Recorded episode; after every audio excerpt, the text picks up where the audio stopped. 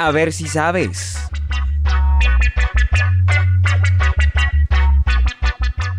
Muy bien amigos, bienvenidos. Mi nombre es Camilo Rodríguez Lucmi y en este programa compartiremos algunas curiosidades que tal vez desconocías. A ver si sabes.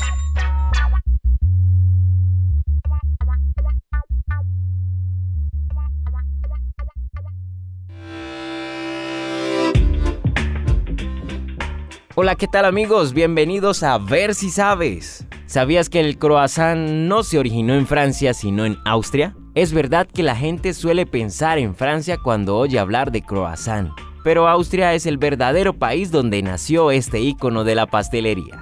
Exactamente se originó en Viena, por lo tanto su origen es vienés y no francés. Los croissants son vieneses y fueron creados en la celebración de la derrota de los Habsburgs del Imperio del Otomano en la Batalla de Viena en 1683. La forma del croissant fue inspirada por la bandera turca. Se rumorea que María Antonieta, nacida en Viena, introdujo el croissant a París en 1770, antes de la Revolución Francesa, pero los croissants solo aparecieron de forma generalizada en Francia a mediados del siglo XIX. La receta ha cambiado con los años y los croissants que conocemos ahora son más similares a los croissants hechos en 1900. Básicamente el croissant es un tipo de bizcocho simple para el desayuno, una masa elaborada a base de harina, levadura, mantequilla, leche y sal. El croissant es simple y sin relleno, por lo que la calidad depende totalmente de la calidad de la masa. Y mientras que en Austria el croissant conserva su sencillez tradicional, en Francia se volvió más sofisticado, donde puedes conseguir con relleno de chocolate, mermelada, pasas o queso crema. A ver si sabes, la timidez de la corona, el extraordinario fenómeno en el que los árboles evitan tocarse. Así es, la timidez de la corona es uno de los fenómenos que ocurre naturalmente en algunas de las especies de árboles donde las ramas más altas de un dosel forestal evitan tocarse entre sí.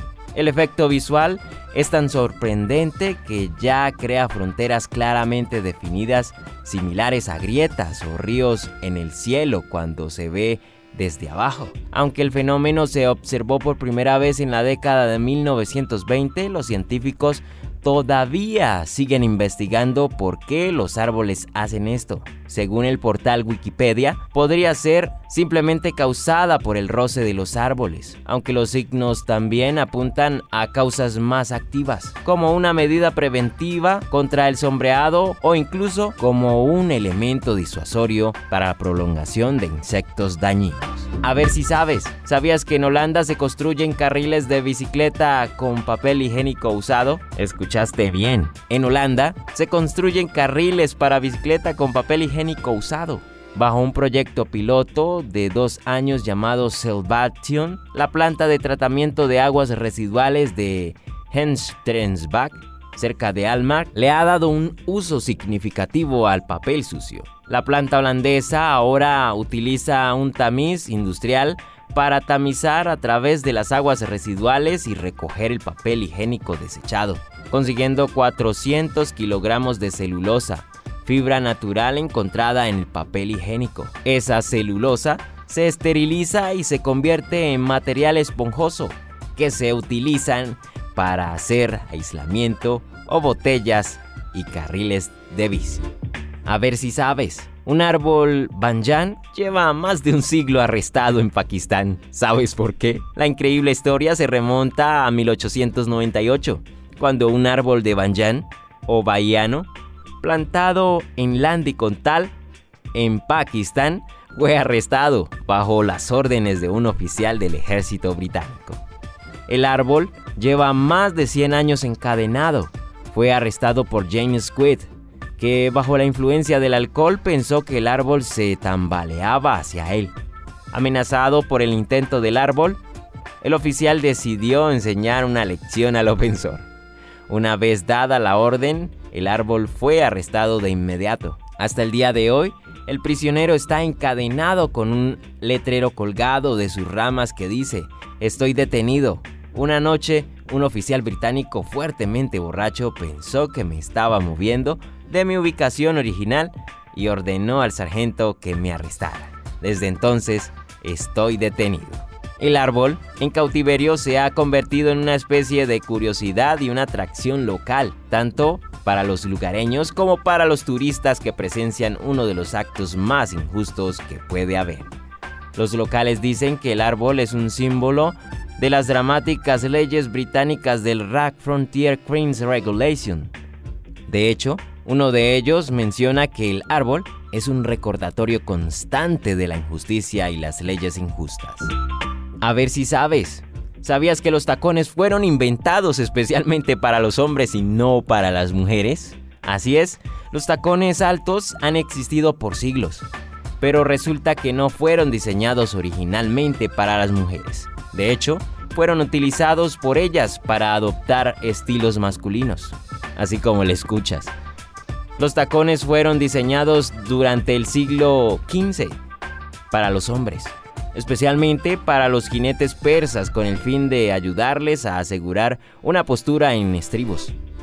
Cuando ellos se aferraban a sus estribos, el tacón ayudaba a sujetarse al caballo y así poder disparar sus flechas con más precisión. A finales del siglo XVI, la cultura persa despertó una serie de nuevas tendencias de la moda en toda Europa, de tal modo que algunos aristócratas buscaron tener una apariencia más masculina que solo podía alcanzarse usando zapatos de tacón. Alrededor de la década de 1630 las mujeres comenzaron a cortar el pelo, fumar pipas y usar tacones para adoptar estilos masculinos de moda. En 1660 un zapatero denominado Nicolas Lestage fue capaz de realizar unos zapatos de tacón alto para el rey Luis XIV. Este diseño pronto se hizo variante para mujeres. Hoy en día los zapatos de tacones son diseñados y usados generalmente para las mujeres. A ver si sabes. ¿Sabías que las abejas no son los únicos insectos que trabajan con miel? Así es, existen hormigas que trabajan almacenando miel. Se les conoce con el nombre de hormigas melíferas, aunque Mimeconsixus es el nombre científico de este insecto. El clima seco, desértico, permite el desarrollo de estas hormigas. Por eso, se pueden hallar en distintos lugares del mundo, como en Australia, África y Norteamérica. Su actividad es una de las mayores curiosidades del mundo de las hormigas, pues a diferencia de las abejas que almacenan la miel en panales, estas alojan el néctar dentro de los cuerpos vivos de las hormigas obreras a las que se les llama repletas. La colonia depende de estos frascos de miel vivientes durante las épocas de escasez. La peculiaridad de estas hormigas es que su abdomen está tan dilatado como una uva, lleno de un líquido de color ambarino, aunque también van tomando un color de alimentos que almacenan, siendo los más comunes, aparte del ámbar, el verde, el rojo, el naranja y el azul. Durante este tiempo empiezan a ser incapaces de moverse por causa de sus hinchados vientres. ¿Cómo puede otra hormiga depositar o extraer el alimento? Para ello, emplea una contraseña tocando con sus antenas las antenas de la hormiga repleta. Entonces, esta abre la boca y destapa el frasco de miel, una válvula especial en el estómago, compuesta de cuatro pliegues regula la entrada y salida del líquido. A lo largo de la vida de las hormigas repletas que suelen extenderse por algunos meses, su cavidad abdominal puede vaciarse y llenarse varias veces. Las hormigas que guardan la miel llevan vidas sedentarias, es decir, casi nunca se mueven, por lo que las demás hormigas las protegen y por eso están seguras bajo tierra, donde están al abrigo de las sequías, el calor y los insectos depredadores. ¿De dónde viene la miel? Comúnmente trabajan en la noche trepando a las plantas cercanas a su hormiguero en busca de la savia y el néctar que les permita aumentar sus reservas. Por eso, algunos hormigueros prefieren estar cerca de las acacias o los huizaches. Saben amigos, las hormigas tienen en sus hormigueros unas granjas de áfidos o pulgones. Estos insectos se nutren de los que las hormigas les llevan. Entonces los pulgones emanan un líquido azucarado llamado miel del rocío. A continuación, las hormigas obreras ordeñan a los pulgones aligerándolos un poco del exceso de este líquido. Por último, las obreras alimentan a las repletas con el líquido que han recogido y así la mayor parte de la miel del rocío termina en el banco de miel. ¿Y cómo se benefician los pulgones de esta situación? Para empezar, las hormigas les dejan suficiente néctar. Además, los protegen contra los parásitos y los depredadores. De este modo, las hormigas, como los pulgones, obtienen beneficio de esta interesante asociación. ¿Alguna vez has probado la miel de estas hormigas?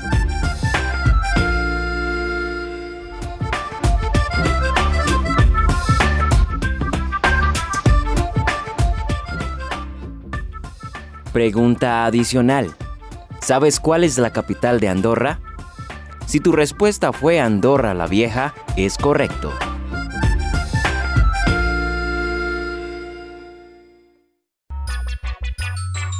Muy bien amigos, eso es todo por hoy. A ver si sabes.